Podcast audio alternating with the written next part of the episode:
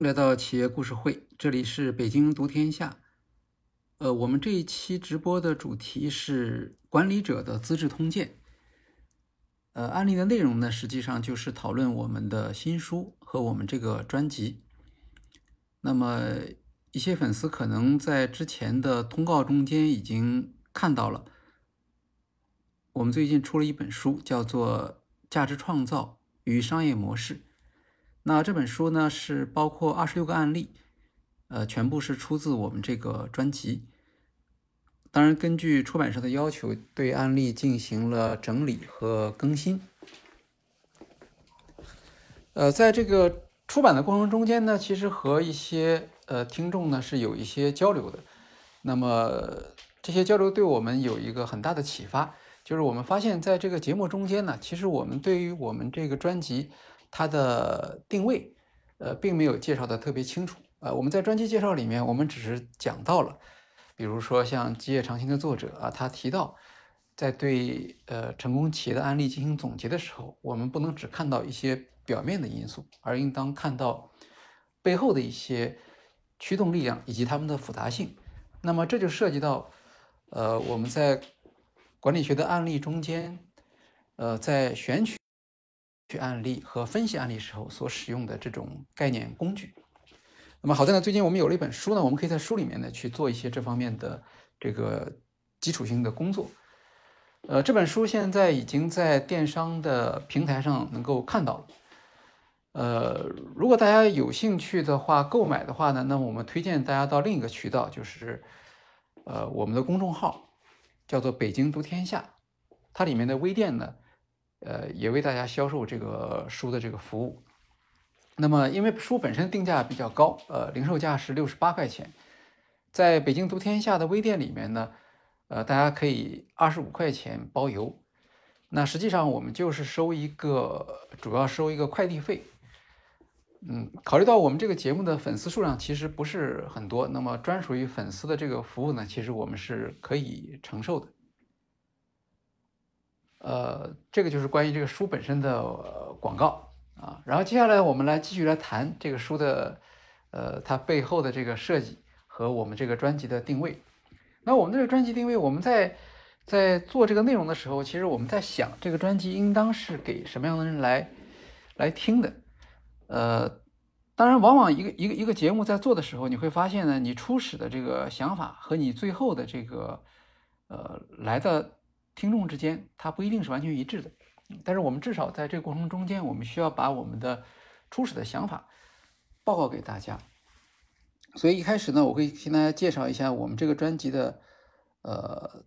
开创时候的考虑，比如我们是想为什么样的人服务，那么在为这样的人的服务的时候呢，我们会提出哪些呃价值主张，呃，也就是说使我们区别于其他的能够提供于类似服务的这样的一些音频。那么基本上呢，我们这个专辑呢，我们希望能够服务于面向专业人员转型的管理者。那么这是一个普遍的现象，就不管你是在什么学校，不管你是过去的专业是什么，那么你到一个组织中间去工作，呃，几年之后呢，你就会发现呢，你的工作中的一个越来越多的时间或者越来越多的精力呢，是配置在。与管理有关的这个工作内容方面，呃，特别是一些专业人员出身的呃这样的一些管理者，那么在这个过程中间呢，他的他是一个可能是不知不觉的发生的这种转变，也可能是走了一个正式的组织程序，比如你被晋升成一个呃管理职级中的某一级，也可能是非正式的，比如你作为一个有经验的老员工，一个资深的一个专业专家。那么你肯定要带几个新人，那不管是什么样的形式，呃，它的一个共同特点，就是你会发现呢，你你你在很大程度上呢，从过去的一个一个执行执行人员变成了一个管理人员，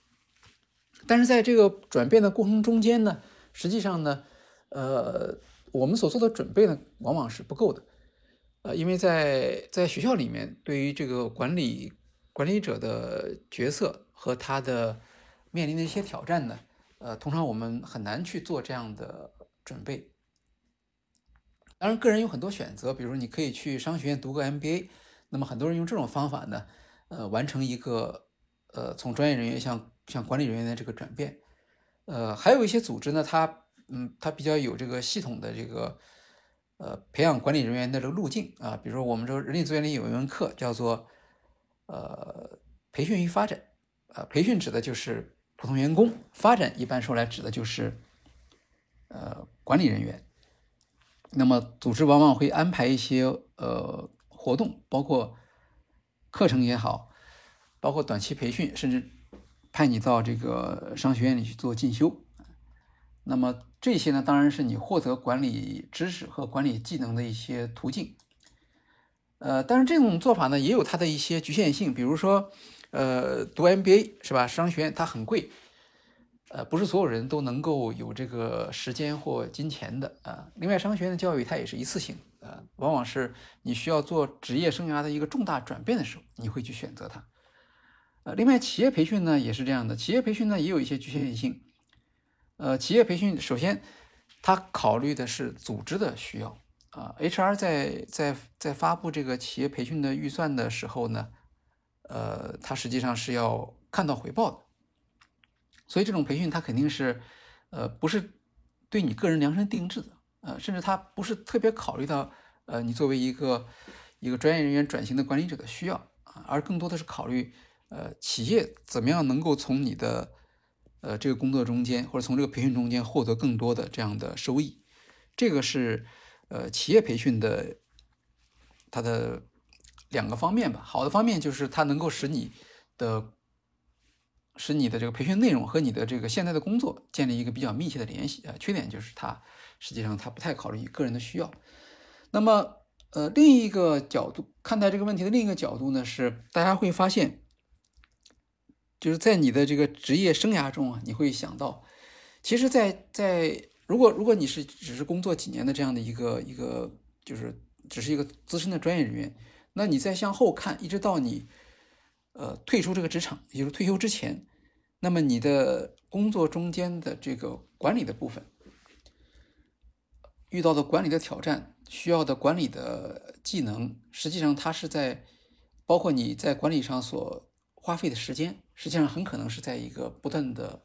增长之中的。也就是说，我们大部分的人在整个职场生涯中，他的主要的这个工作任务实际上是是管理。那么在这样的一个背景之下呢，其实你是不能依赖于短期的商学院的学习和短期的培训的，啊，你需要有一些呃其他的独立的渠道来获得这种信息来源，使得你和你的这个同事啊，或者和你的你的竞争对手之间能够拉开距离。作为一个个人品牌的话，那么这些信息呢，呃，可能也可以去激发你的一些独立思考。还有一项更重要的呢是变革。呃，很多组织呢，它在做出变革的时候呢，它其实是不透明的，或者说它在高层做决定，呃，那么在在中层或基层的时候，大家其实只是被动的去接受它，呃，但是这种变革呢，是有的时候对个人会产生一个冲击，呃，不光对一个管理者，对他的团队也会产生一些意外的冲击，那么你就需要从外部获得一些呃变革的这种线索，或者这种这种别人别人别的企业或者别的组织他们是怎么做的。呃，当你有了一个思想准备，或者看到一个案例的时候，呃，当这个变革来到你的面前的时候，那你就是一个呃有准备的这样的一个变革的参与者。这和一个呃没有准备的变革参与者，他的他的行为可能他的反应可能都是不一样的。所以从这个角度来讲呢，我觉得大部分的呃现在的职场中的人员，其实他是需要一个长期的管理生涯中间的一个。认知和思考的这样的一个一个陪伴的工具，所以这个就是我们呃这次直播的这个标题，我们叫做“管理生涯的资治通鉴”，也就是我们希望通过一个一个的企业故事，像《资治通鉴》一样，给管理者提供一些能够激发他思考、能够帮助他适应变革的呃这样的一些工具，呃。过去大家会觉得《资治通鉴》好像听起来，它的题目上讲，它是给帝王将相准备的啊，因为它的“治”的意思指的是帝王，但是实际上，呃，不用我们不知道这个司马光他本人的想法是什么，但是从后世的情况来看，那看这个书的是什么人呢？看这个书呢，其实大部分是一些没有当官的人呃，也就是说，绝大多数人看如果看《资治通鉴》，他实际上是在他的学生时代在看。真正当他的成为这个政府的这个这个这个首长以后，他实际上是不会去看这种书的。所以跟我们这个性质是差不多的。呃，我们这个管理的《资治通鉴》其实也是为刚刚转型成为管理者，呃，并且认识到未来他的这个职场生涯基本上就是属于在这个管理的世界中间，呃，要生存、要发展壮大这样的一个群体。那么当然，呃，作为一个，即使是一个你的工作时间是百分之百做管理的，那你也可以从很多其他的渠道去获得这样的，呃，管理上的这种激发，对吧？比如你可以去订财新网的会员，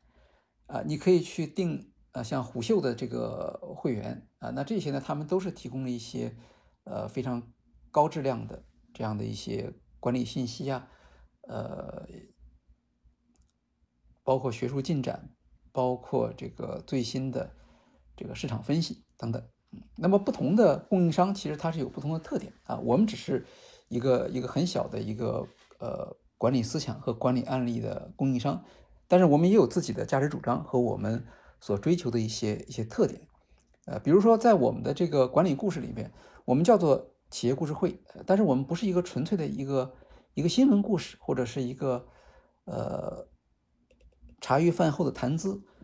我们所有的呃企业故事都力求呢以管理概念作为支持，啊，我们特别关注这个管理者的决策和选择背后的复杂性。那怎么理解这样的一些特点呢？比如说我们刚刚上周播出的这个企业故事是卡明斯证词：英国政府的疫情防治政策和群体思维。那么这个分两期播出的音频呢，实际上呃几十分钟的时间，那它的核心的这个管理学的概念是什么呢？是群体思维，对吧？那么我们是其实是呃前前后后的话，我们都是围绕着对群体思维这个概念的讨论来展开的。那么不管是卡明斯的证词，还是英国国会的调查报告，还是他们呃政府和首席科学家在公众面前的这些呃互动。实际上都是在这样的一个概念的框架之下来进行陈述的。那么另一方面呢，我们刚才提到了就是复杂性的分析。实际上，群体思维呢是管理学原理里面一个特别基础的概念。呃，它而且是个很老的概念，七十年代就开始有了，并且七十年代就已经开始呃被大家所接受，八十年代进入了教材。呃，也就是说，今天像英国政府他们表现出群体思维的这些政治家们。他们只要受过高等教育，他们都知道什么是群体思维，也知道群体思维的在决策中间的弊端。呃，可是他们仍然没有能够在自己的决策中间，呃，避免群体思维的这种结果。而且呢，在呃在决策模型中呢，我们往往会看到，越是在紧迫的、关键的、呃影响重大的这种场合，越是容易表现出群体思维。那这样的。这样的一个一个一个分析呢，就使得这个这个案例的讨论呢，它有了一个深度。也就是说，我们不光要知道什么是群体思维，我们知道群体思维不好在什么地方，我们还要知道为什么大家总是会陷入群体思维里面去。呃，我们甚至可以肯定，就是我们的所有的听众，在你们未来的管理生涯中，你们一定会有机会亲身体验什么是群体思维。那么我们希望呢，像这样一个案例的介绍，呃，实际上对于你将来遇到群体思维的时候呢，是一个准备啊。那你会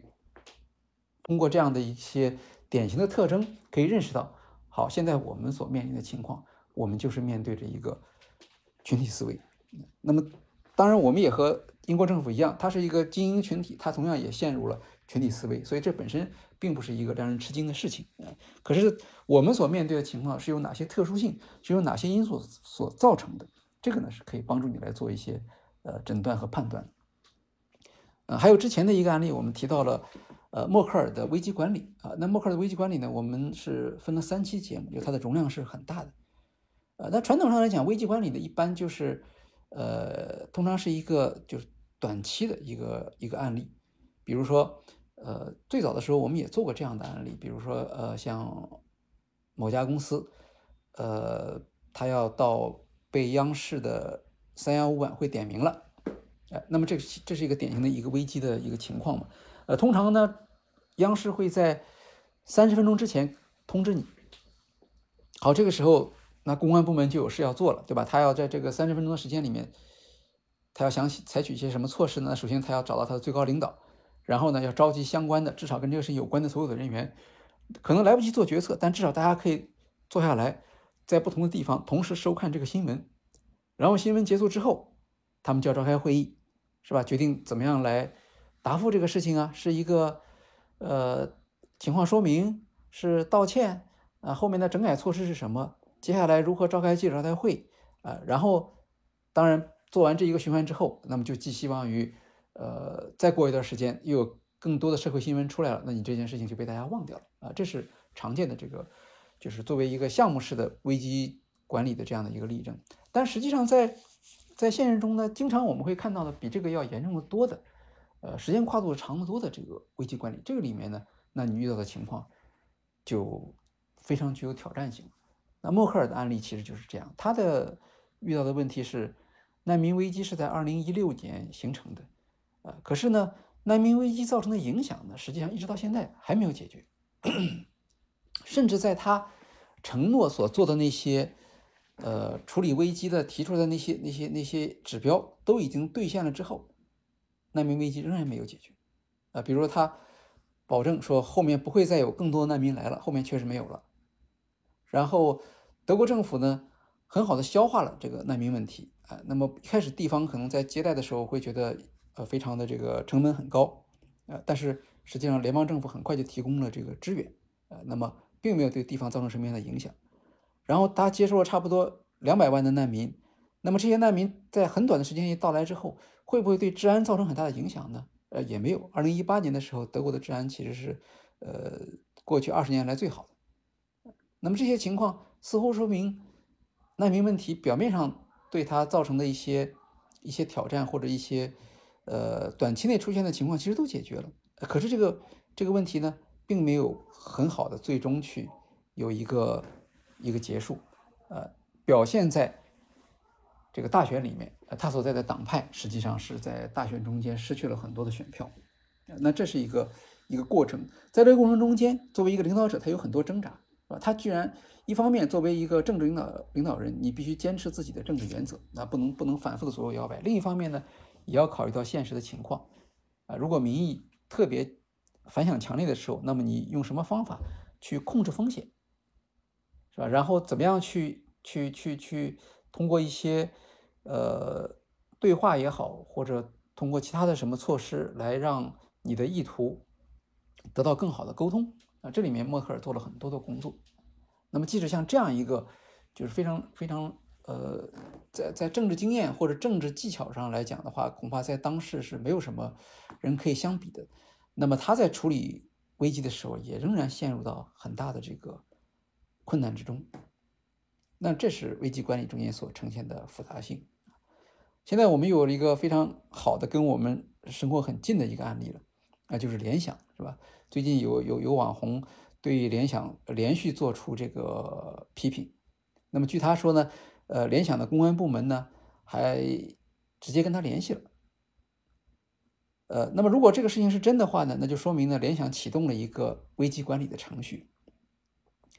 呃，可是所有的人都已经发现，或者大家都已经注意到了，就是当这个事情出现的时候呢，这个联想采用普通的呃危机管理的这种个案处理的方式呢，恐怕是不太够了。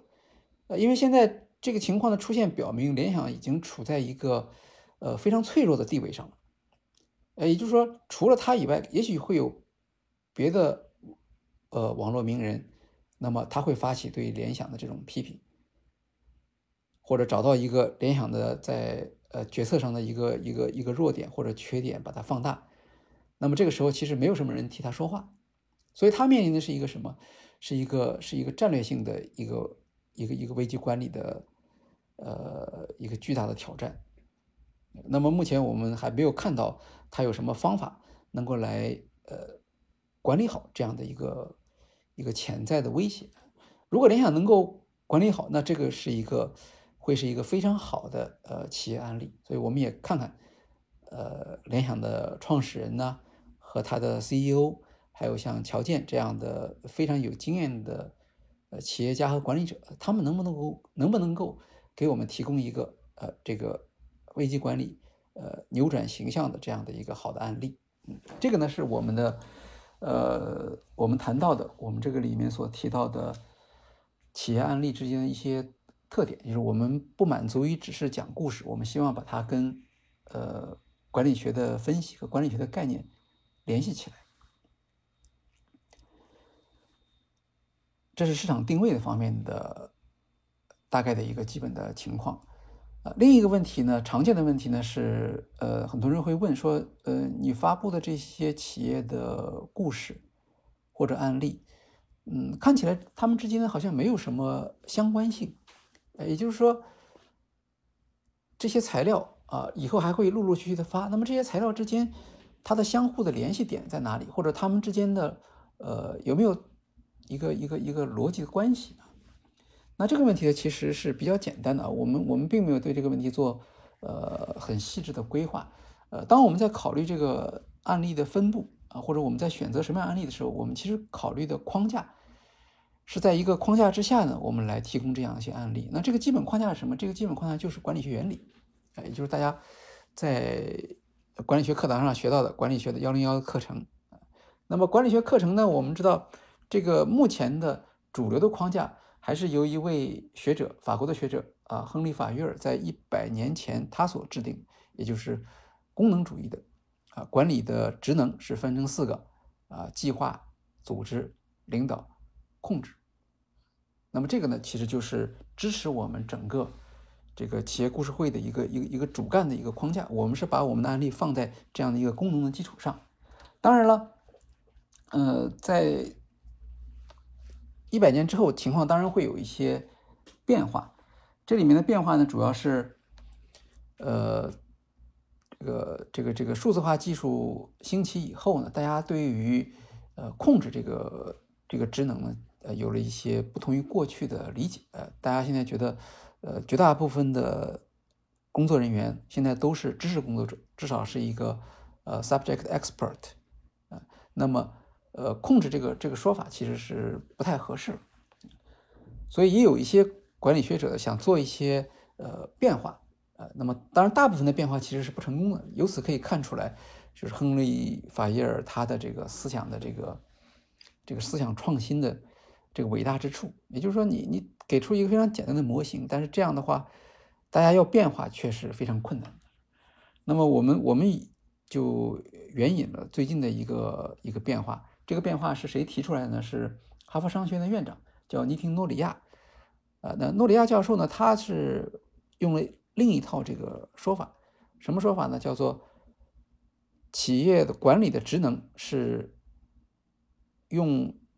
战略、组织和领导力。来替代过去的计划、组织、领导、控制。那这里面其实真正消失的呢，就是就是控制。他把控制呢，呃，分散到了呃战略、组织和领导的职能里面去。啊，那么为什么用战略来替代计划呢？呃，首先是因为呢，过去的这种呃企业的计划的制定的过程呢，现在其实已经不太用了。呃，因为那个时候是假定。这个我我们人类是可以对未来做一个非常精密的计划的，但实际上现在我们都知道这个是不可能了。那么取代它的什么呢？取代它的是对目标的一个共识。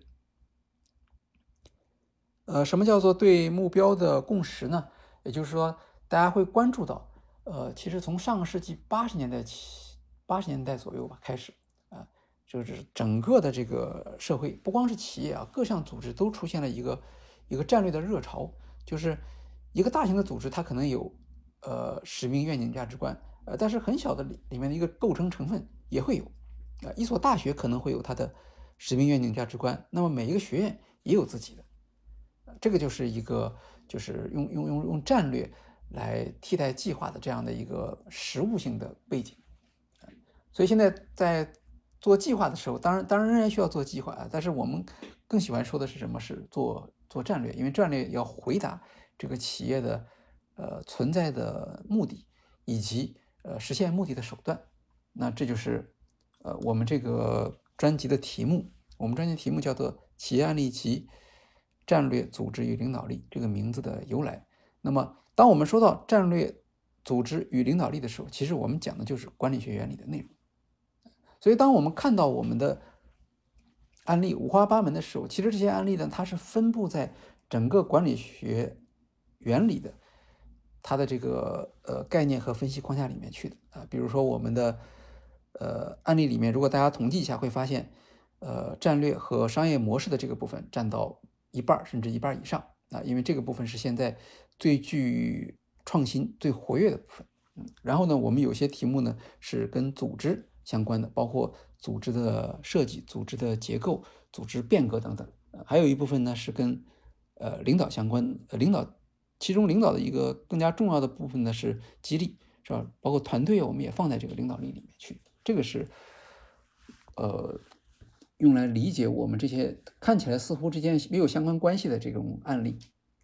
对，所以我们会看到，其实，在我们讲每一个案例的时候，我们这个案例都是有侧重点。呃，比如说我们讲阿里巴巴。那我们不会讲一个阿里巴巴的一个整个，因为它这个公司太大了，很复杂，没没没有办法统一的来讲啊。那么我们会讲什么？会讲它的直播，我们会讲它的呃人工智能，我们会讲它的新零售啊。这里面呢，其实就是一些一些具体的它的一些，比如说它的呃商业模式的探索，它的技术创新，呃它的自下而上的这种创新等等，这是这是。这个阿里巴巴的案例在，呃，战略组织领导力中间的一些体现。那么，除了这样的一个就整体的一个管理学原理的框架之外呢，那当然呢，我们也有一些自己的一些一些想法啊。所以说，同样是讲战略，那么，呃，企业故事会里面我们所讲的战略，可能跟别的这个专辑他所讲的战略可能就不太一样。那么，比如说。呃，在战略这部分，我们考虑的是什么呢？我们更多的是看到的是战略的是，首先，当诺里亚把战略替代计划的时候，它实际上是表达的是战略的一项特殊的能力，就是战略特别能够帮助我们形成一致性。当然，战略本身也是寻求一致性的这个一个过程。那么，一致性意味着什么呢？一致性其实就意味着一种控制啊，也就是说。从上到下，从董事会到执行层，到中层管理，到一线员工，大家都清楚的认识到我们这个企业存在的理由是什么啊？然后我们也知道我们是怎么样的用一种区别于竞争对手的方法来服务于我们的顾客的。我们怎么样能够更好的去为顾客创造价值？这就是呃，在新的这个。呃，管理学的这个研究领域中间，那么战略管理它的追求，现在呢，做过去的话，我们比较重视的是呃战略的形成和战略的制定。那今天呢，实际上在战略制定的过程中间呢，大家考虑的是战略实施啊，因为如果不能做好实施，其实这个战略就没有意义。而实施的时候呢，你还要知道呢哪些具体的指标来保障你的这个实施的效果。啊，能够让大家都能够看到这个战略现在实施到什么程度了，它是成功了还是失败了？不能说在某些部门看来他是他他他这样看待这个结果，另一些部门是那样看待，那这个战略实际上是它的事实上是很困难。呃，当然这里面就有一些新的工具了，比如说像 OKR 啊，字节跳动特别有名的一个一个管理工具啊，那么从 CEO 张一鸣开始到下面的所有人，人人都要写，啊，人人都要写。那写写的写，为什么做这样一个繁琐的工作呢？其实他就是为了在战略上保持一致性嘛。呃，也就是说，从 CEO 开始，下面的人向上对齐，再下面的人再向上对齐，全公司都能够对齐 CEO，这样就可以使使得这个公司所形成的战略能够从不是说像过去说政令不出中南海嘛，而是说即使到每一个。最前沿的员工，他也知道我们公司今年的目标是什么，然后这个目标和我的联系是什么，我的哪些工作是支持这个目标的实现。这就是过去我们讲战略主要是一个是一个类似于计划的这样的过程，但是今天的战略变成了一个呃一个控制的过程的一部分。另外呢，战略管理的本身的内容呢也发生了一个很大的改变。那么如果我们在学校里学过呃战略管理课程的话，呃，大家都会记得，呃，学校里面讲的战略课程，呃，战略管理的理论的核心呢，呃，当然它会会有很多种理论了。那么这个理论的核心呢，实际上还是，呃，哈佛商学院教授迈克尔波特的理论，也就是竞争战略，呃，它是从竞争出发的一种战略理论。那么这个理论的核心呢，就是要找到一个企业要找到一个合适的定位，啊，这个定位呢。它配套的一套独特的价值主张，是竞争对手无法呃做到的，甚至无法模仿。那这样的话，在竞争中呢，你就取得了一个竞争的优势。那这个呢，是过去呃企业战略所关注的全部了啊。所以以前大家在写这个创业计划的时候，经常听到有人说，呃，你不要觉得你没有竞争对手，你一定是有竞争对手的。呃那这就是一个典型的从。竞争战略理论出发的这样的一个框架，那么这个理论现在是不是呃仍然有效呢？它仍然是一个有效的，而且是一个非常有效的理论。即使是在一些新型的企业的这个呃战略管理的分析中间，我们仍然能够看到这个理论的能够发挥它的分析价值。啊，比如说在我们的《价值创造与商业模式》这本书里面，我们收录了闪送这样一个案例。闪送属于快递。快递行业里面是一个已经是变成一个类似于寡头的这样的一个行业中间，是吧？不光是有传统的快递公司，是顺丰啊，这个四通一达呀、菜鸟啊，甚至还有很多像是新兴的，比如像美团、饿了么，他们也是，呃，甚至还有京东、达达，对吧？这些都是加入到快递行业的竞争中。那么在这样的一个市场环境下，那闪送从技术上来讲，它肯定比不上那些那些。大的企业嘛，从财务资源上来讲也谈不上，可是呢，它并没有因此呢就被他们给打垮啊。那么它能够生存下来啊，不管它受到了多大的压力，它仍然能够生存下来，并且还能够实现呃盈亏平衡。这里面呢，实际上呢，不是因为说是呃 A P P 的设计有多好，或者说它的这个网络技术有多么先进啊，实际上还是因为。用我们完全就可以用呃迈克尔波特的这个定位理论来解释闪送在这样的一个市场上，因为他提出了一个这个独特的价值主张啊，而且他告诉他的用户他做什么，他同时还告诉用户他不做什么。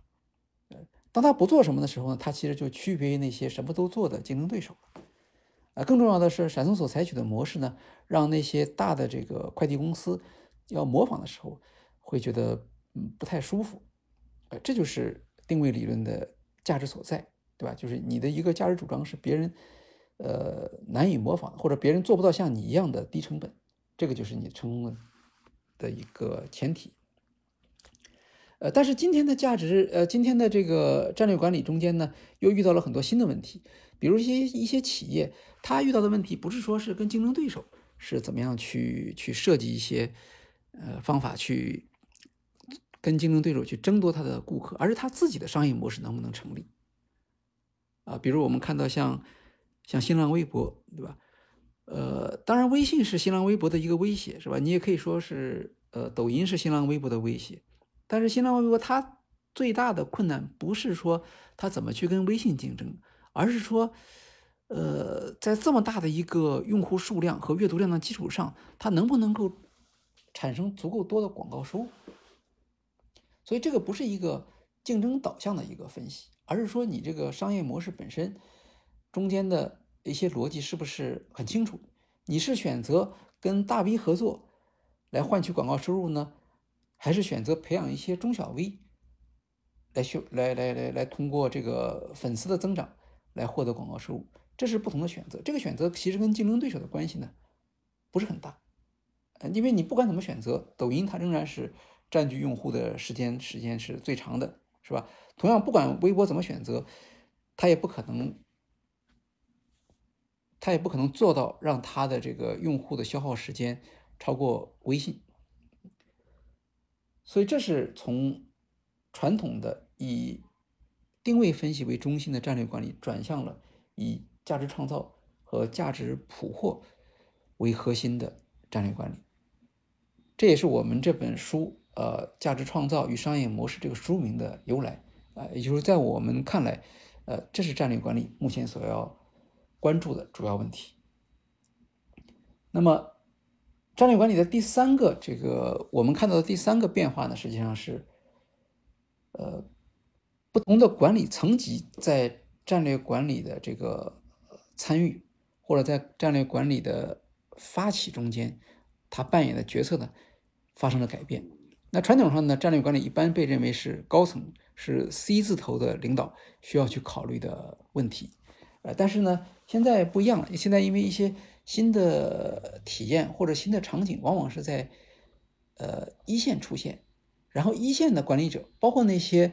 没有多少经验的管理者，他们会很快的接触到这些东西，呃，并且他会意识到这里面所包含的机会。而这个时候呢，可能高层呢还没有看到这一点，所以这就意味着。企业战略的发起的这个主动性在向下延伸，呃，这里面最最典型的例子呢，应该算是嗯，淘宝直播。呃，当淘宝开始做直播的时候呢，其实直播平台已经有很多了，是吧？而且淘宝它并不把直播看放在一个特别重要的位置上，呃，我们会看到它的部门叫做短视频与直播。那就是说，对于淘宝来说，它当时重要的是短视频，呃，因为短视频的威胁更大。因为短视频如果开始做电商的话，那淘宝觉得自己肯定是做不过那些短视频平台的。那这时候呢，他就面临了一个一个一一个困难，就是说，怎么样把呃淘宝的这个平台，把把它的这个平台和短视频结合起来，呃，然后呢，来来来来应对未来的这个。短视频的行业或者短视频的头部企业对它的这种压力，那实际上呢，呃，高层对这个问题，我相信没有什么特别好的呃办法。从企业高层角度来讲的话呢，他们会介入到什么样层次的这个企业项目，实际上呢是不一样的。这个取决于呃企业高层本身对市场或者紧迫问题的看法。呃，比如说，我们看到像盒马先生这个呢，这个项目呢，实际上是阿里巴巴的 CEO 张勇，他是深度介入了。呃，我们会看到很多报道，他在早期就很早就跟这个盒马先生的创始人侯毅啊、老蔡他们开过很多次会，他们还讨论了这个盒马先生的成功的标准是什么。然后张勇还特意把盒马安排到远离杭州的地方去开业，呃。躲开这个阿里巴巴合伙人对这件事情的关注，当有记者在问的时候，他们还不敢承认，呃，河马先生和阿里巴巴之间的关系。那么从这样一些报道来看，我们就知道，整个河马先生的项目，张勇是有一个深度的参与的。但是我们回过头来看，淘宝直播有吗？没有。淘宝直播不光是张勇没有特别深深入的参与，连蒋凡。当然，这个事情要蒋凡批准。可是，在蒋凡的记录中间，我们也没有看到蒋凡对这个项目的过度的干预。呃，那么为什么会这样的结果呢？其实是很正常的，就是在当时的情况下，淘宝无论是做短视频还是做直播，呃，都没有优势。那么大家的悲观当然是有道理的。呃，很难想象淘宝直播能够像像像当时的其他的一些直播平台那样的产生一些有意义的呃内容。或者很难像，呃，抖音或快手那样能够产生那么高的用户粘性。那么这个问题最后是，呃，为什么能够取得突破呢？这个和，呃，他们的当时从从新浪微博这个跳槽过来的这些产品经理是有关系的啊。我们知道赵立东他是淘宝短视频和直播的这个产品经理，那么他后来回忆到他们当时是怎么怎么样去。走到淘宝直播的这个产品上来的，实际上是在微博在和阿里巴巴结盟之后啊，微博很快就变成了网红经济的这样的一个平台了。在这个意义上来讲，可以说在网红经济的认识和管理方面，微博是领先于淘宝的。所谓领先的意思，就是微博很早就意识到了网红达人这些呢，比具体的产品更加重要。比具体的店铺也更加重要。那么当然也和微博的这个平台的特点有关系，是吧？因为微博的平台它是围绕着一个一个一个账号，这个账号实际上就是背后就是一个网红或者是一个达人，所以它没有店铺的概念。但是淘宝不一样，整个淘宝平台在发起的时候，它实际上是是一个是一个店小二帮助店主开店，帮助他管理店铺，帮助他管理货架，是这样的一个思路。所以对淘宝来说，他做营销的时候，或者他做推广的时候，他想的是，呃，我的货架跟线下的这些零售店相比，我有什么优势，是吧？然后我的上新或者我的下架怎么样更加的，呃，能够反映出用户的购买，呃，所以它是一个完全是一个货架导向。那么在这种思路之下呢，实际上淘宝做短视频呢，恐怕是没有什么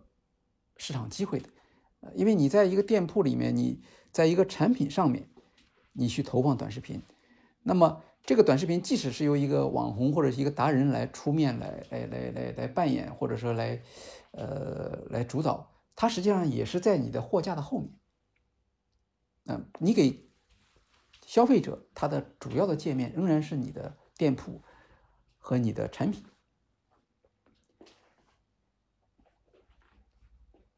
那么在这种情况下的话呢，实际上，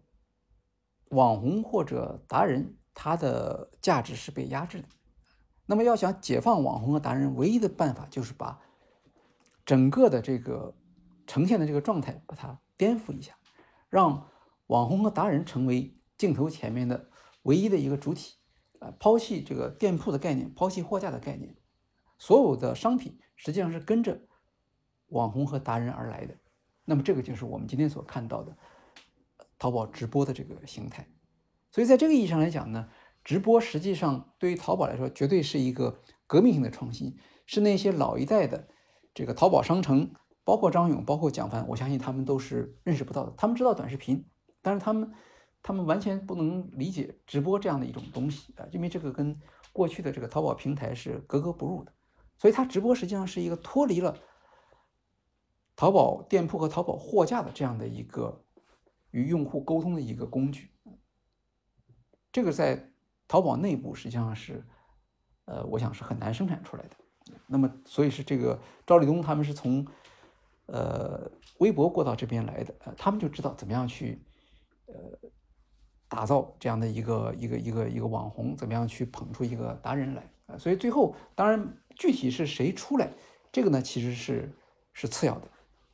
是吧？是薇娅出来，是李佳琦出来，还是其他的更多的人出来？这些人是这些其实是次要的，重关键的是一个一个新的形态，对吧？过去我们想一个旗舰店，呃，一个一个一个爆款的产品，但是现在呢，我们是什么？是用一个一个网红，用它来代表啊。比如说我们说到薇娅，薇娅说它是什么呢？薇娅是一个一个会走路的百货公司，对吧？我们并不并不知道它的这些货从哪儿来，但是我们知道。跟着他就可以买到所有的货。我们不是从产品出发，而是从一个一个达人出发。那么，当赵立东他们在做这样的一个变革的时候呢，实际上上级对这个问题的理解恐怕是远远落后于一线的员工。这个时候，就是我们会发现，实际上战略发起的这个权限它是下沉了，下沉到一个真正的掌握这个市场知识、掌握用户知识的这样的一些基层的经理的。手上了。即使当年看到直播刚刚开始时候的样子的话，我相信也没有人能想到今天直播会变成光是淘宝，呃，它对外公布的数字就应该已经超过了五千亿这样的一个一个。那么我们知道张勇他以前曾经说，他作为一个董事长，他一天到晚要做什么呢？他想到的就是每年都要给公司增加一两个，打开一两个新的局面，增加一两个新的产品线。那么这个产品线的规模是什么呢？他要求的规模就是至少要一千个亿啊，当然可能是一千亿美元，那么就是，这就是淘宝直播现在还没有达到达到一千亿美元，但是差不多了。可是这样的一个重大的一个变革呢，实际上是一个基层发起的。那为什么我们把它放到战略里面来讲呢？是因为在基层发起的过程中间，它你可以说它是一个一个偶然的因素，或者甚至是撞大运的这样一个情况，但是它实际上抓住了一个一个一个战略竞争的一个要点。就是淘宝做直播，或者说直播实际上是这种形式，呃，以达人为中心的直播这种形式是特别适合淘宝的。当然，京东也可以做直播，是吧？京东的商品我们也需要有知识达人来帮助我们来引导。可是京东因为它主要做标品，所以它的这个直播上面呢，就似乎少了一些冲动性购买啊，或者情感性消费啊这样的内容。当我们讲到一个战略选择的时候，它的含义就是你来做是合适的，而你的竞争对手做是不合适的。当然，我们说赵立东他们在做这样的这个选择的时候，他未必考虑到这一点。但是事后来看，我们知道，这也是为什么整个这个呃直播卖货里面，实际上淘宝在这里面就是始终抓住了它的这个主动权，走在创新的前面的原因，那是因为这个战略选择不光是一个新的一个增量的市场，而且这个增量市场是最适合它的。这个就是我们在呃。我们对这个新的企业的战略的一些呃理解，好，这是呃战略的方面。那么关于呃组织啊，还有呃领导力这个方面呢，我们就呃不做详细的展开了。那么组织方面呢，其实我们做的呃我们的主导原则呢，还是组织是一个一个趋势，是变成呃扁平化、自治化和。单元微呃叫做叫做单元细微化，呃，这是这是这是组织变化的一个方向。虽然我们现在看到好像是在这个组织结构上有一些回潮，比如说像像小米当初就说他们只有两个组织层级，对吧？但是它现在恢复到了一个科层制的这样的一个组织结构。还有呢，像呃字节跳动啊，曾经是不设部门，对，但是现在呢，它又恢复了一个大的事业部。但这些呢，实际上是一些。就大企业层面上的这种这种变化，因为大企业层面的变化，他们通常是有自己的考虑的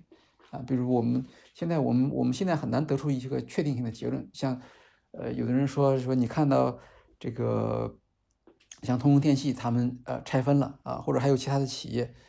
更多的企业在拆分，那这个这是一些就是在在这个怎么说？我们说公司层的这个战略，呃，它它的组织要跟随它的战略。但是呢，对于我们自己的工作环境，也就是说，绝大多数人，如果你只是一个基层的管理者的话，那么在你的工作环境中，你所将会碰到的这种组织变革，主要的还是团队细微化啊。比如说，像像亚马逊他所说的，一个团队必须不能超过两张披萨饼的这样的一个数量啊。如果说两张披萨饼你这个团队吃不饱，那你这个团队就太大了。这是这是一个主流的情况，而且团队内部的这个机制呢？呃，会变成的典型的会变成自我管理的团队。虽然现在自我管理团队像合弄制啊，像青色组织啊，好像在呃实务中间都不是很成功。呃，但是它但是呢，这个趋势呢是不可改变的，就是大家只是说有没有什么更好的方法来组织起这种自我管理的，不需要来经理来任命的，不需要呃强调这个领导的，不强不需要强调上下级关系的这样的一种小型的。呃，自我管理的、自我激励的、激励的组织结构，这是长期、长期的趋势。那么，像过去在在上这个管理学的课的时候呢，往往那个老师会说：“哎呀，像组织变革、组织设计，其实这个跟我们关系不大，因为基层经理嘛，你不可能去去参与这样的一些一些一些决策，你只能是这个决策的呃承受者，对吧？但是当时即使是一个。呃，决策的承受者呢，其实也是也是需要了解这方面的呃变革的，因为它会对你的工作产生一个一个一个一个影响。也就是说，你要你要建立起一个工作规范，这个工作规范最好是适应呃组织的这个变革的方向，否则你在工作中间去总是会是处于一种格格不入的这样的一个一个状态。呃，而且呢，现在看起来呢，在整个这个数字化变革过程中间呢，那呃，组织变革的这个，嗯，频率和它的强度实际上是，呃，相当长的时间内不会停下来。过去我们都说，像海尔，海尔是永不停顿的组织变革，对。但实际上，呃，以后其他的组织也会出现这种情况，就是不停的有各种各样的新的要求，或者是新的技术。那么有一些企业，它可能经验比较丰富，它就会做的比较。嗯，有系统，呃有有计划，呃，但是不是所有的企业都能够做到都能够做到这一点。那么在这个背景之下呢，你作为一个基层的管理者，呃，你对这方面有所了解、有所预期，其实是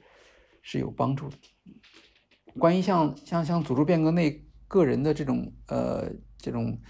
应对的变化，呃，我推荐大家去了解一下这个像施耐德施耐德电器。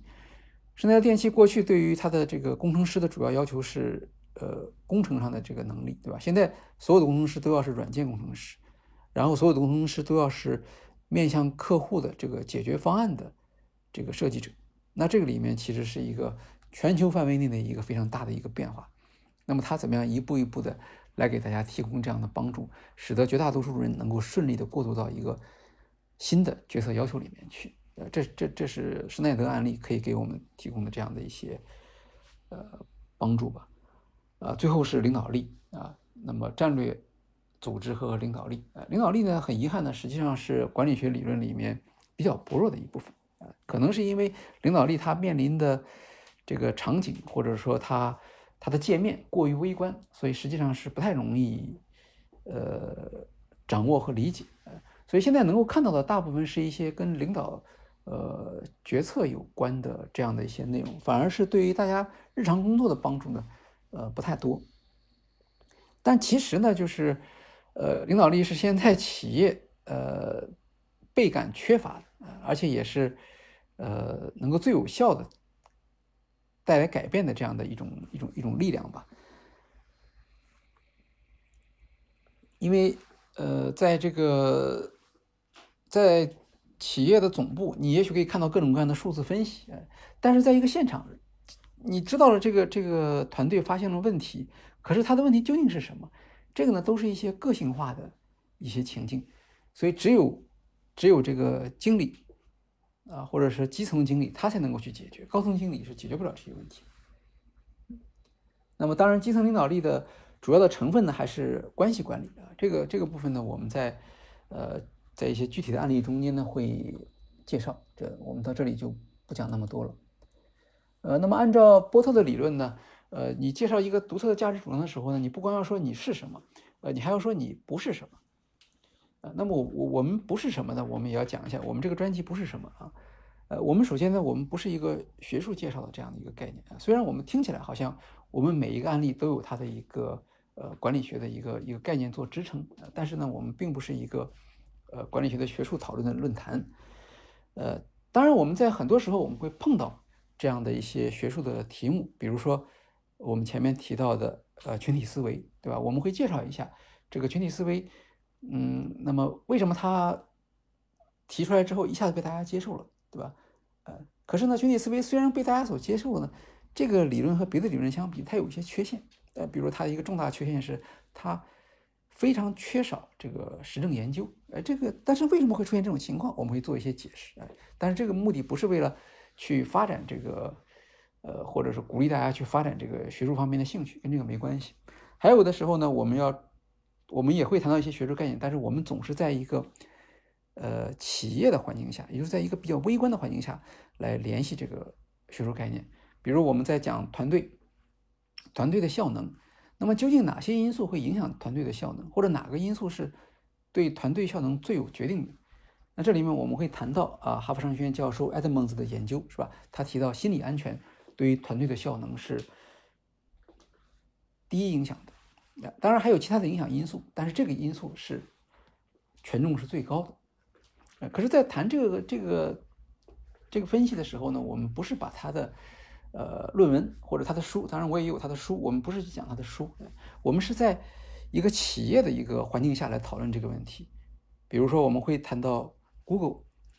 Google 呢是这种所谓的新型的企业嘛，它的组织也是由大量的小团队所组成，成千上万的这个团队，是吧？这些团队的效能之间呢是不一样的。那么 Google 也感到很困惑，那为什么，呃，有的团队它效能就比较高，有的团队效能就比较低？所以他们就想有兴趣，这个是对他的企业来讲是一个现实的问题，他的人力资源部门就要解决这个问题，啊，所以他们成立了一个项目组，叫做亚里士多德项目组，啊，这些项目组呢，他们怎么开展工作，是吧？他们是。呃，研究了多少个团队？啊，他们是怎么研究这些团队的？最后他们发现了什么？他们以为情况会怎么样？最后发现和他们的以为不同的地方在哪里？我们会从这样的角度来讨论这个团队效能。当然，最后他得出的结论和埃德蒙斯教授他的结论是一致的啊，这个我们也会提到。那么，如果你有兴趣去去了解的话，或者你是一个人力资源的专业人员，那么你可能需要去多读一些他的这个呃论文也好啊，作品也好。另外呢，我们不是什么呢？我们不是一个管理学热门词汇的这样的一个呃一个报道的频道，呃，但是我们比如说啊，有一段时间大家对 OKR 很很热衷啊，因为。这个培训师嘛，往往他是需要获得收入的。那么，呃，每当一个新的东西出来了，企业不知道的时候，那么怎么办呢？大家就是找一个培训师给我们这些管理层做一点培训啊。这是像 OKR 就曾经有过很多培训。那么我们并没有在我们的案例中间去去选择一个 OKR 去做案例。呃，当然是当然不是说不不可以去做，而是说我们没有找到合适的案例。没有这样一个非常非常能能够，呃，更好的去体现，呃，究竟 OKR 和企业的绩效之间是什么关系，是吧？字节跳动它用了 OKR，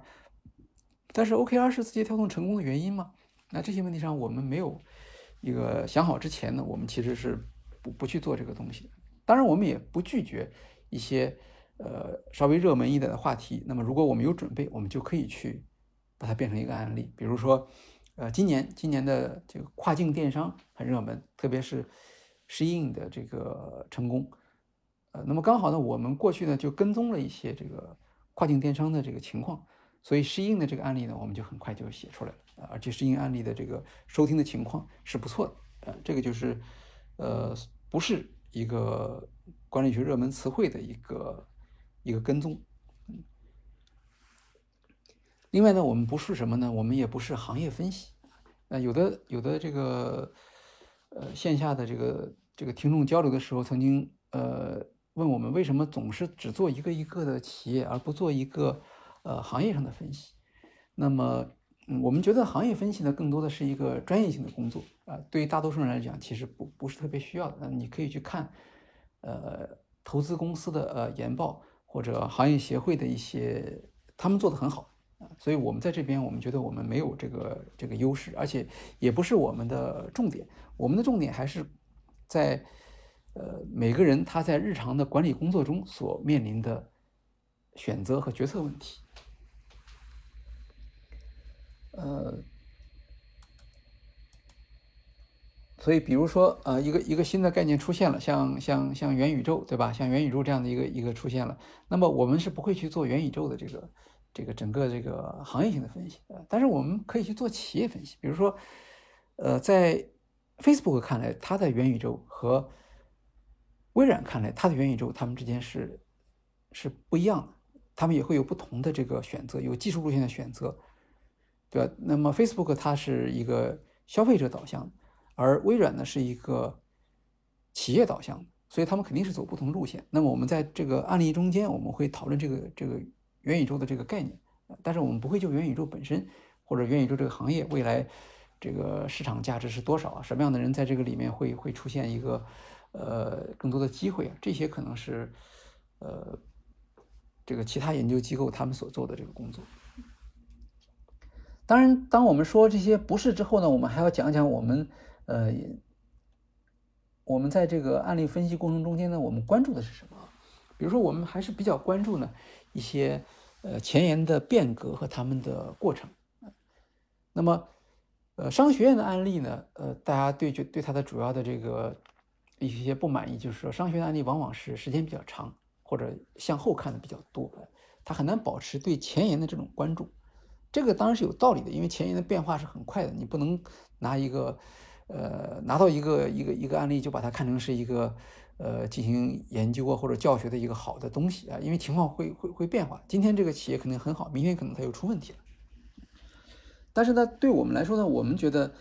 呃，管理者在他的这个整个的管理生涯中间，我们还是要向前看。呃，我们不是说要让大家知道一些公司的新闻，但是我们需要让他知道，这个呃，从产业变革的背景之下呢，来理解。每个企业它所面临的这个挑战和它所做的决策，呃，比如说我们在讲一个案例，我们讲到多点，啊，多点实际上是就是物美投资的一家这个零售行业的数字化解决方案这样的一个企业。那么我们在讲多点的时候呢，其实我们会联系河马先生来讲。那这两个这两个之间好像看起来没有特别明确的关系，但是实际上呢，他们是有一个有一个呃非常紧密的这样一个联系的，就是为什么阿里巴巴会做盒马？阿里巴巴做盒马其实代表着什么？代表着就是阿里对零售业改造的这样的一个失败。那我们前面提到了张勇对于盒马先生的介入非常多啊，很热衷的去跟这个老蔡去讨论，然后去给他提供各种各样的支持。那阿里为什么为什么阿里的张勇有这样的一个一个热情去做呢？那背后其实也有他的一个个人的一个特点，因为。阿里新零售购买了大量的这个传统的零售企业，比如说高新零售，是吧？三江购物。那么买下来了之后，花了很多钱。买下来之后呢，对他们进行的这个数字化改造呢，却不太顺利，很不成功。呃，因为超市虽然在中国的时间不算太长，但是超市其实是一个一个流程优化的一个很先进的这样的一个一个产业的部门，所以它的整个环环节其实各方面的。合理化已经做得非常好了，你要动它任何一个方面，都会导致它的业绩的下降。所以阿里原来以为的把数字化的能力赋能给零售企业，就能够呃使这个零售企业提高它的竞争优势，这个假定其实是错误的。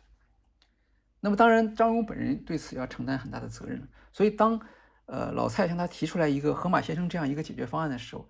他就会把它作为一个像救命稻草一样把它抓住啊，因为对他来说，这是他。呃，使阿里新零售免于失败的一个呃非常好的这样的一个一个一个机会。呃，那么后来当然确实，河马先生也为阿里开出了一条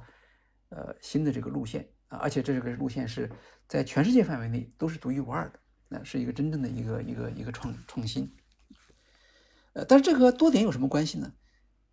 这个多点关系在哪呢？因为多点和阿里走的路线是一样，他也想对这个传统的呃零售企业做数字化的改造。那么一开始他走的路线也错误了，他参与了 O2O，啊，实际上这是一个呃也是跟阿里遇到的困难一样，非但没有能够呃提高这些零售企业的绩效，反而给人家带来了很多的麻烦和困扰。所以多点后来一度非常困难，以以至于说除了物美能够让多点。落地以外，其他的企业都拒绝落，都拒绝多点了啊，因为你不能给我带来实际的好处。那么它的命运的转机，实际上跟河马先生的成功是有关系的。如果说线上电商的成功啊，实际上实体的这些零售店还有一个退路啊，因为他们觉得，比如说生鲜也好，还有一些靠近消费者的服务，你毕竟是不可能去做的比我更好。但是当河马先生出来以后，他们就彻底的，呃。就是所有的希望都破灭了吧？因为阿里巴巴表示，它不仅可以做到线上的电商，它也可以做好线下线上一体化。也就是说，在线下它取代你，实际上是完全有可能的。那么在挣扎的过程中间呢，所有的线下零售店，他们曾经所想过的其他方法，其实都已经走到了绝路。他们曾经想，呃，比如说自己开发一个 APP，是吧？比如大润发，那么这条路没有走通。那么他们也可以想跟其他的这个电商平台合作，比如说一些零售店，它跟呃京东合作，不管是嫁接京东的这个送货服务，还是嫁接京东的订单系统啊等等，但是基本上都不太成功，因为所有线上成功的这些电商，他们对零售行业其实还是缺乏理解。那么在这个时候，唯一剩下的选择就是多点了。多点毕竟跟物美关系很密切，它对于传统零售店在数字化过程中间。所遇到的这些困难，呃，他还是比较了解的，所以后来慢慢他就形成了一些，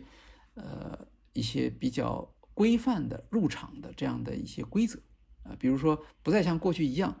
啊，试图用赋能的概念去提供给零售店，而是说从一个帕雷特最优的改进开始，啊，我们就一开始只做一个最低限度的，我们做一个自助结账台，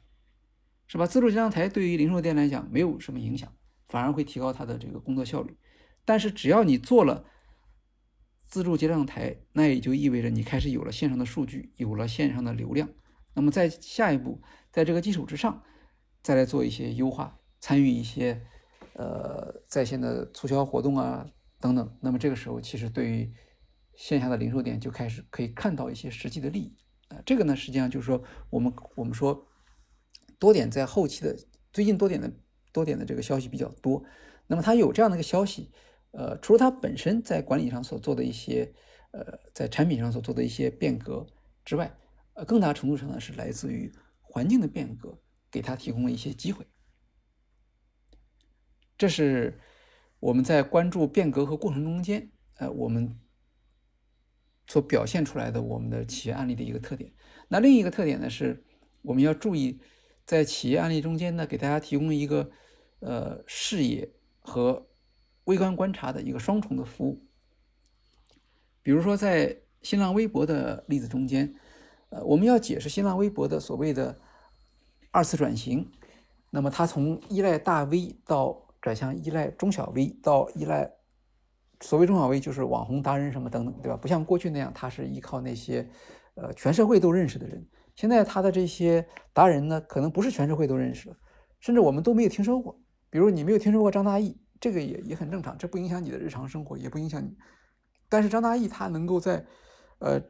在这个微博上，他有很大的这个号召力，是吧？这个呢是一个是一个是一个什么？就我们所说的是视野上的一个解释啊，也就是说。表面上看来，微博还是那么几亿用户，但是这个中间其实已经发生变化了。它的这个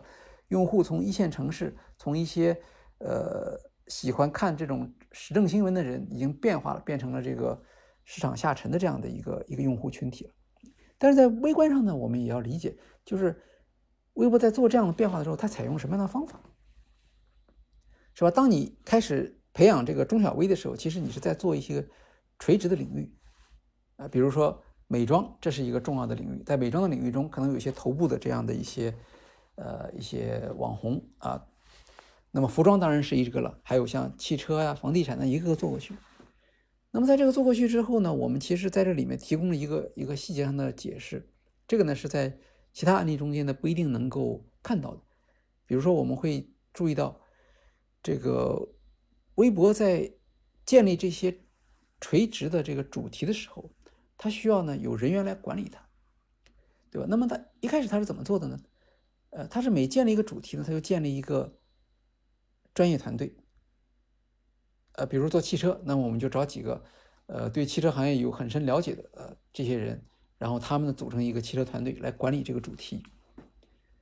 呃，微博为什么会这样做呢？是因为跟微博的这个出身有关。呃，当年创建微博的这批人呢，他们其实都是来自于呃新闻行业。啊是办报纸的，那么报纸它在建立一个新的这个主题的时候，不管是栏目啊，还是版面的时候呢，它其实就是这样做的啊。比如过去报纸很多的这个广告收入来自于房地产公司，那么它就有一个房地产专版。那房地产专版的记者一定是这个房地产房地产专业中间的一个呃很专业的人物啊，资深权威，能够跟房地产的这些 CEO 们对话的，是这样一个人。但是在微博呢？微博里面，他发现这样做法呢可能行不通，为什么呢？因为它的主题会越来越多，越来越多。那这样的话，我我每建立一个主题，我都请一批这个专业人员的话呢，实际上这个呃既不现实，然后呢又又是一个低效率的一个做法。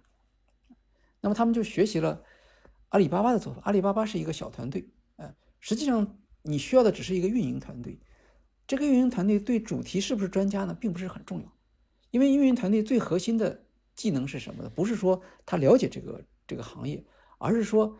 他了解他的巨大的流量应该分配给哪些人。所以对于这个团队来说，他们的工作是什么？他们是找到这些网红，当然还不是一个一个的找网红，而是说找到这个网红背后的机构，通过机构来培养这些网红，然后选择合适的网红，把你的流量分配给他。那么流量分配给他之后，你就可以看到它的效果了。呃，如果这些流量接住了，那么他的粉丝就会迅速的增加，这样的一个主题呢，就变成了一个什么？就变成了一个一个广告市场了。每当这样的一个粉丝的数量达到一定的规模了，那么这个主题就可以成熟了，把它投放成一个开放成一个广告市场，这样就可以让外部的是电商也好啊，是品牌也好，他们就可以在这里面投放广告。呃，那么在这个里面呢，呃，我们看到的实际上是我们既看到了一个整体的趋势。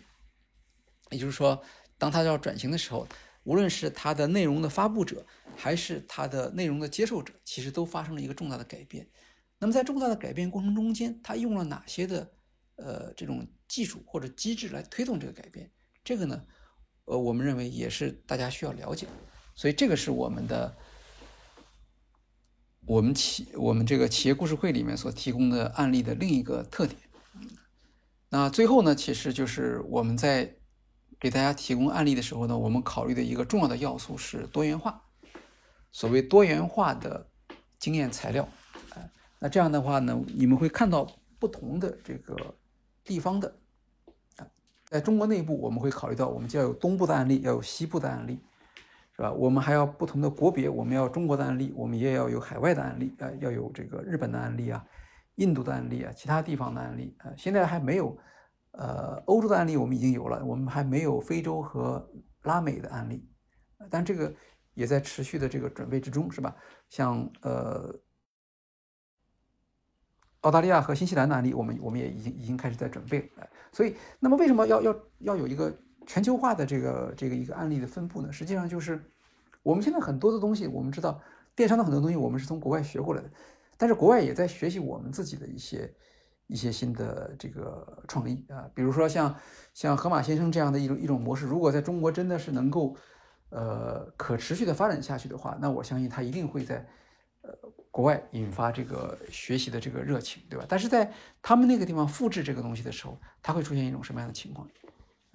实际上现在在呃在很多的创业投资圈里面呢，他们有一个固定的思路，就是把中国成功的一些经验，把它移植到东南亚市场上去，对吧？我们看到东南亚市场有很多跟中国本土的企业类似的，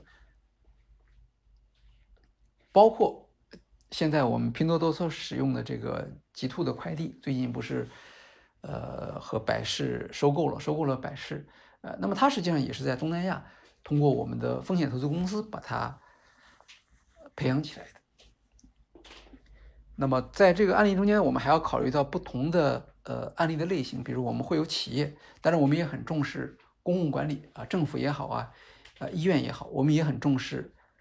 非营利组织啊。大家在这里面我可以看到一些非营利组织的这个案例，然后我们除了呃，我们所熟悉的制造业和服务业，我们也要看到农业。所以我们在案例里面，我们有像呃新疆的维吉达尼啊和北京的分享收获这样的案例。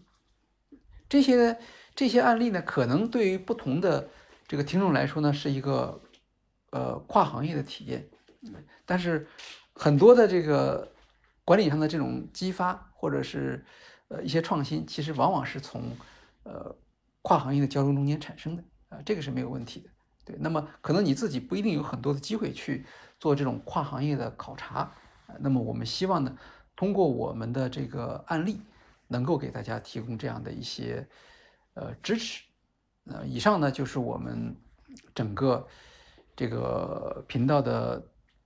定位、它的出发点以及它的。基本的价值主张的介绍啊，那所有的这些要素呢，我们在我们的新书《价值创造与商业模式》中间啊，其实呢是有所体现的。那么，因为这本书我们只讲了呃，只收录了二十六个案例嘛，那么实际上后期的案例呢，我们还是比较有信心，我们会